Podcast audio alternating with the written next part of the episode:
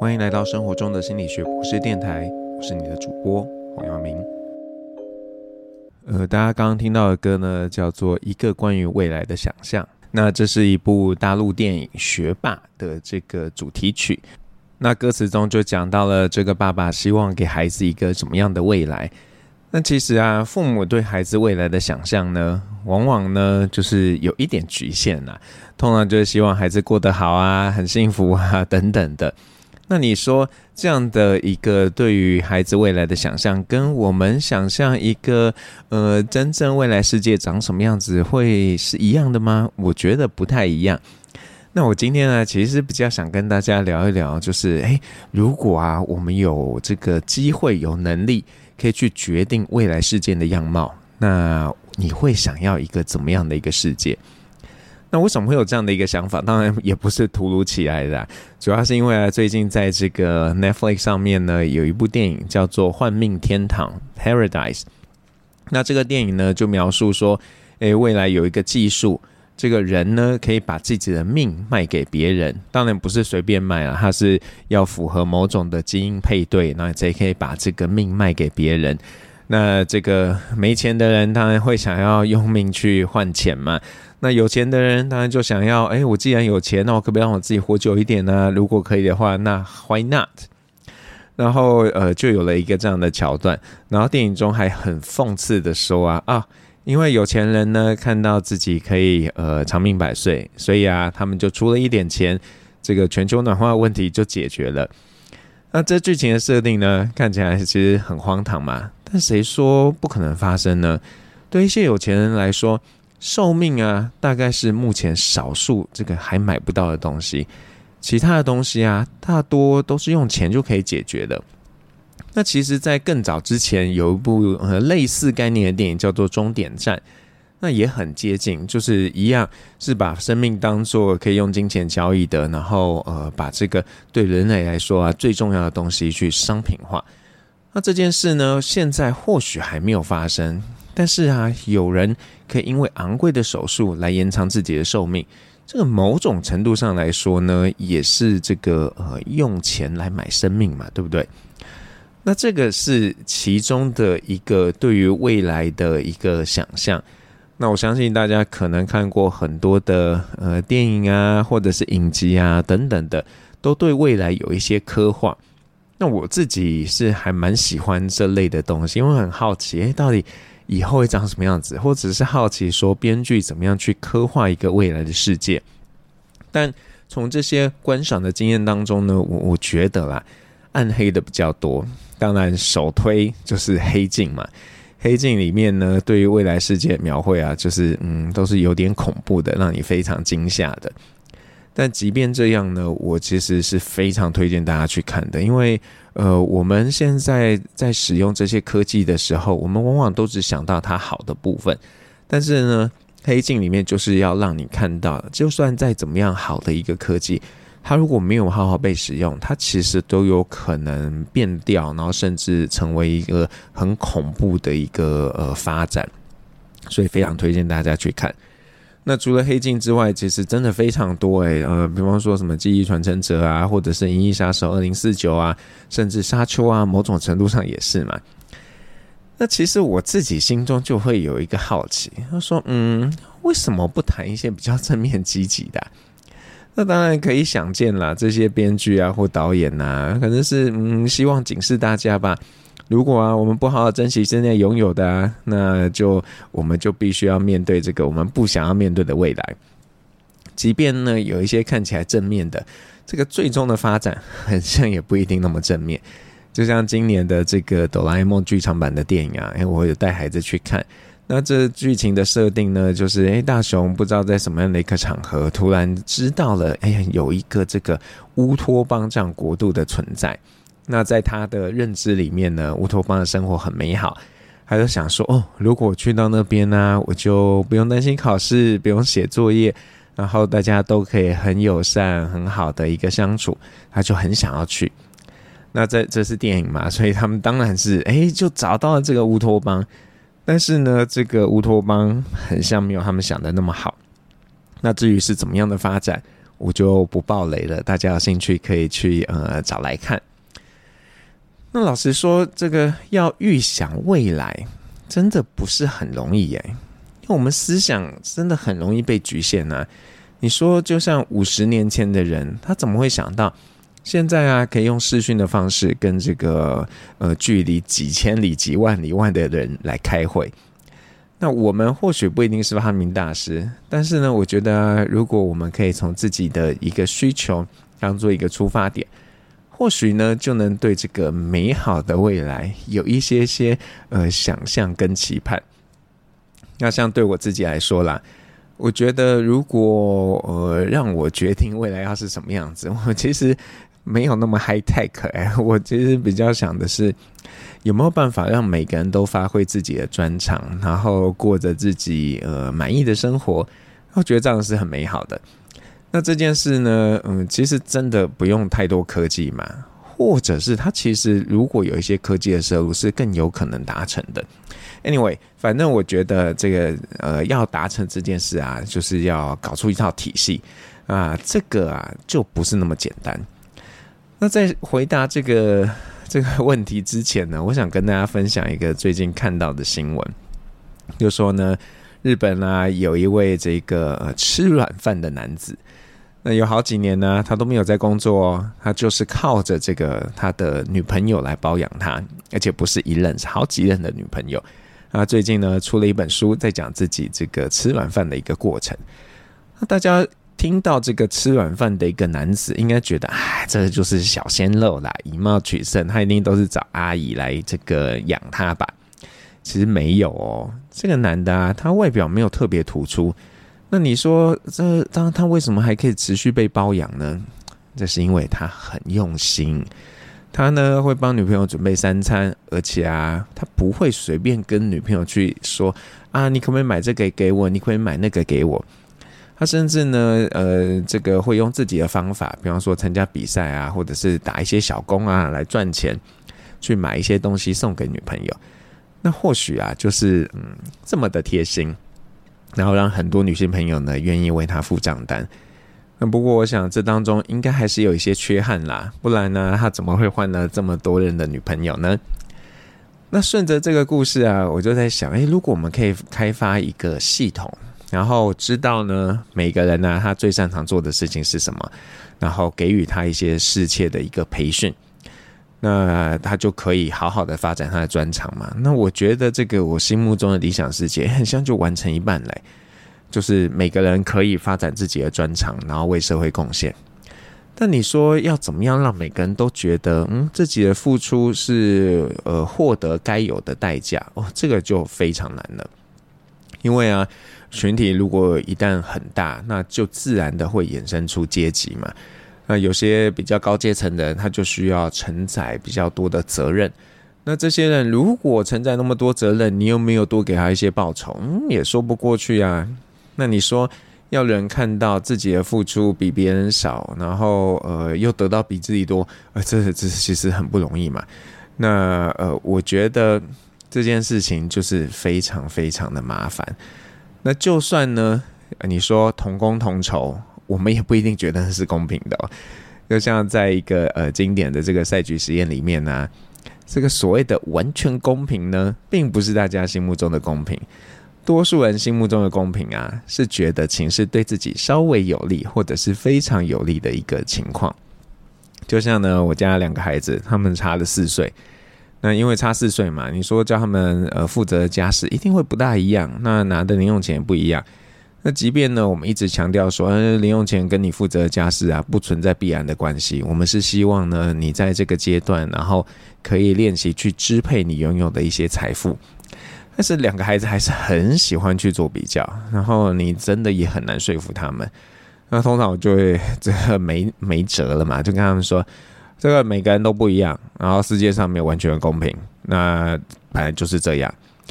那我觉得呢，公平啊，真的是取决于你用什么态度来看待你自己所遭遇到的事情，而不是别人究竟怎么样对待你。所以，嗯，看起来我的这个心目中的美好世界呢，感觉简单，实际上执行起来是嗯非常不容易的。对不对？如果大家有好的想法，也可以留言告诉我。那我们来休息一下，听一首歌，这个是电影《阿拉丁》里面的主题曲《A Whole New World》。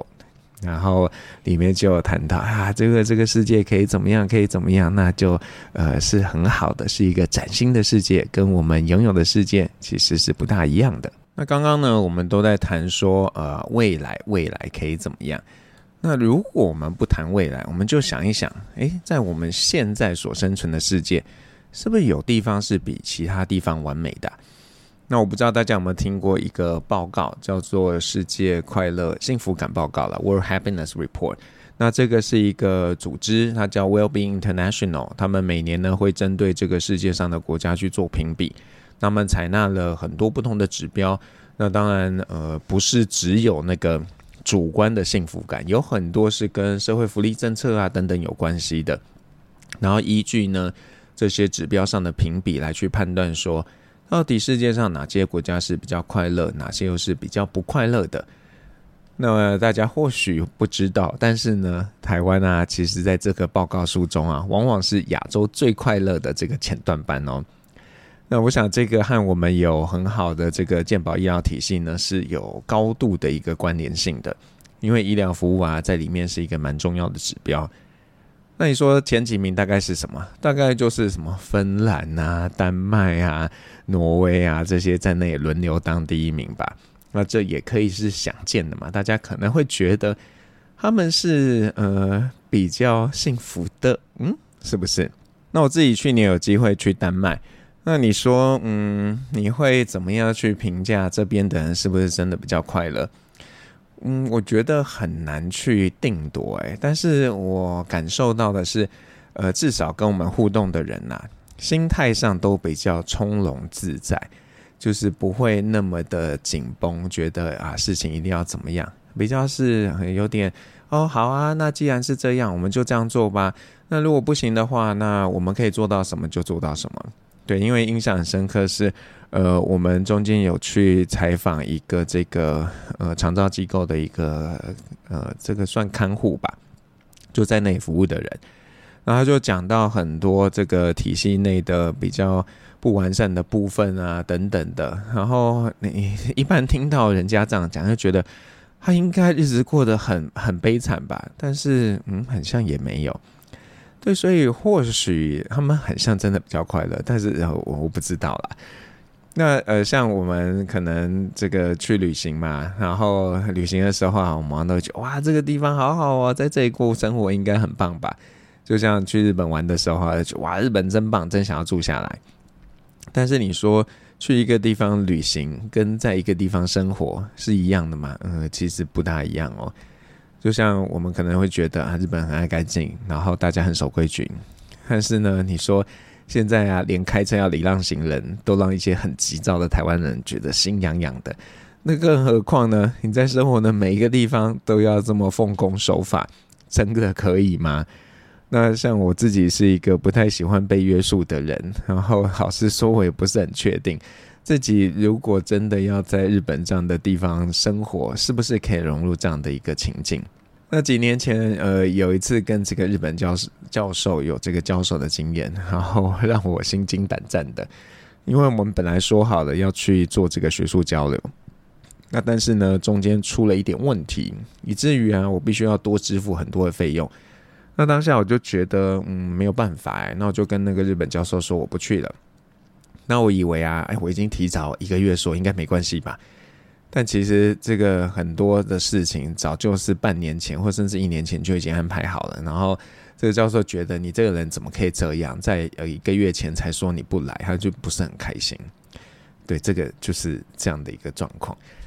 那我另外再跟大家分享一个经验，呃，这个就是我在英国念书的时候，我念书的地方叫 York。那 York 呢，这个学校里面有一个蛮特别的一个呃现象，就是。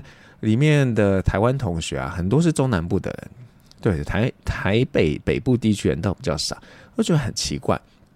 那后来就推测，有一个可能的原因是因为 York 这个地方啊，虽然很漂亮，也是英国著名的观光小镇，但是呢，它真的就是一个小镇，它真的太小了。然后，如果你是习惯这个，嗯，在台北生活的人啊，你肯定会觉得啊，这地方也太无聊了吧？怎么晚上这能做的事情那么少啊？所以你说，呃，York 它可能是一个适合旅行的地方，但是呢，它不见得是适合每一个人生活的地方。那我自己其实没有这样的困扰啊，因为。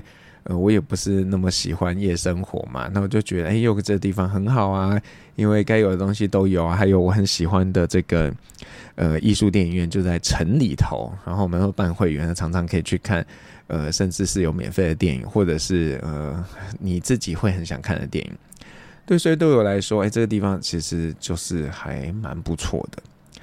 那呃，讲这些是想要跟大家说，很多呢，我们看起来觉得完美的东西啊，最后。可能都没有我们想的那么美好。就像几年前呢，这个芬兰推行一个实验方案，他们就是想要给这个呃基本收入嘛，就说啊，这个人不一定有没有工作，那我们呢，如果给他基本收入，然后这样子是不是可以让他在一个比较没有压力的状况下，可以真的找到他想要的工作，而不是为了要生存而去工作？那几年后呢，这个方案结束了。呃，如果你去看他们有没这些人有没有真的找到他们想要的工作，嗯，结果是让人失望的，因为他们并没有比较多的比例去找到他想要的工作，那他上班的天数没有比较多。但是呢，这个方案也不是说完全没有价值啊，因为他们有看到这个参加这个方案的人，他们自己的 well-being 幸福感是比较好的，然后负面情绪也比较少。那其实这样的方案。呃，最近几年在世界上各个角落都陆续在做这个实验。那英国在今年二零二三年的这个下半年应该也会开始。他们挑了两个小地方，然后选三十个参与者，然后一点概念是类似啊，就是不管他有没有工作，他都可以获得一定比例的一个钱。呃，大概核算台币是六万多吧。他们想看看说，哎，当人有这样的一个。基本收入的时候，对他生活会产生什么样的影响？那可能再过几年呢，才有机会跟大家分享这个方案的成果。那在台湾虽然没有这样的政策，至少现在还没有。不过呢，我们时不时会在网络上看那个什么有人被包养的新闻嘛。那我们看到这些人被包养，就觉得哦，好棒哦，每天也不用干嘛就可以被包养。但是你说他们被包养的日子真的很美好吗？嗯，可能也不一定哦。所以到底有没有完美生活这件事，它会不会是一个假议题啊？它可能完全不存在哎。那如果不存在的话，我们还在谈那么多是要干嘛？对，是不是很奇怪呢？那我觉得，呃，不管这个完美的世界是不是存在这件事情。那如果我们呃在预想这个理想的未来或理想的生活的时候，我觉得我们要问自己的就是：诶，到底我们最看重的是什么？那如果呢，在未来的世界可以让我们看重的事情有好的发展，那或许这个就是我们心中理想的未来啊。在日本有一个节目。他是专门呢介绍在这种秘境生活的人，就是 在鸟不下蛋的地方，可能整个山头上只有这一户人家的这样的一个节目。然后刚好看到一集，这里面呢就有一位九十五岁哦，然后还自己住在这个秘境的爷爷。那你说这个为什么他自己要这样内住呢？嗯，这个原因有很多啦。那我先讲一下这个爷爷爷爷的状态。他其实是有子女的，然后只是他他本来跟他太太住在那边，然后太太几年前离开了，他就继续在那边生活。那他为什么会想要继续在那边生活？一个很大的关键就是人，因为他觉得这个地方人虽然不多，但是呢，人跟人之间是彼此关心的。今天谁有事，就是整个村子有事，所以大家会一起协助。他觉得他离开了这个地方，应该没有办法再经历同样的事情，所以即便呢自己嗯、可能生活比较辛苦，但是他还是觉得会想要继续在那边生活。然后里面还蛮好笑的，就是这个爷爷呢有一个嗜好，他喜欢看电视购物，而且真的会买东西。那我们这次去日本的一个感想也是。不知道之前没有那么强烈，可是这次看电视啊，就觉得哇，电视购物台也太多了吧！就比起那个正式的节目的台还要多。那当然，这可能是因为房东他没有特别给我们看这个有线电视，所以看到的是这个不用钱的频道。那购物频道当然是希望不用钱，然后越多人看到越好嘛。对，这这个一个小插曲。那呃，我们再回到这个一开始我们提到的电影《幻命天堂》（Paradise）。那在这个里面的设定呢，就觉得哦，一个人的生命如果可以延续是最重要的，于是就有这样的想象。那当然，在电影的设定还是有点诡异啦，在现实中目前还没办法实现，以后就不知道了。那只是生命延续这件事呢，一直都是非常热门的课题，因为有太多人想要多活一点了。那说不定啊，其实这样的技术早就存在了，只是我们可能不够有钱，所以不知道有人已经用了这样的方式来延展自己的生命。那不过呢，呃，我觉得这个我们如果真的是希望把看重的事情，然后当做呃未来的一个想象的话，那整个社会应该有一个共识嘛，才能去呃往这个目标前进。但你说，这样的东西要产生共识，真的非常难呢。因为人看待事情的方式本来就非常不一样嘛。有些人是重视物质的，有些人重视心灵的满足，有些人又是其他的。那如果一个社会对于未来要是什么样子没有共识，那真的很难想象说，呃，以后究竟会变成什么样子。那我想，呃，因为有这样的一个状况，所以现在有一些人在，呃，很担心人工智慧会怎么样去影响人的生活。我我觉得是合理的，就是因为如果我们就放任人工智慧的一个呃无限度的使用，让它去影响我们的生活，那假设有有心人士去刻意的呃扭曲这样的一个运作。那后果会嗯很难设想，对于我们现在多数人都觉得啊，他应该就是给对的吧，应该差不了太远吧。啊，实际上他到底呃正确的程度多少，嗯，你没有去验证，你是不知道的。所以这个是呃值得担心的。那我想不管怎么样啦，我我如果你问我的话，我觉得那很重要的事情呢，就是我希望人还是可以保有呃这个自己的自主性。不要像很多科幻电影演的那样啊，就是人啊，最后都被机器统治啊，没有办法展现自己的自主性。对，所以我很像某种程度上也是有点担心 AI 的人。对，真的，嗯，我我某部分是很拥抱，但是某部分真的还是有一些些的担心的。好，那最后我们要听的歌呢是呃，这世界如此美好。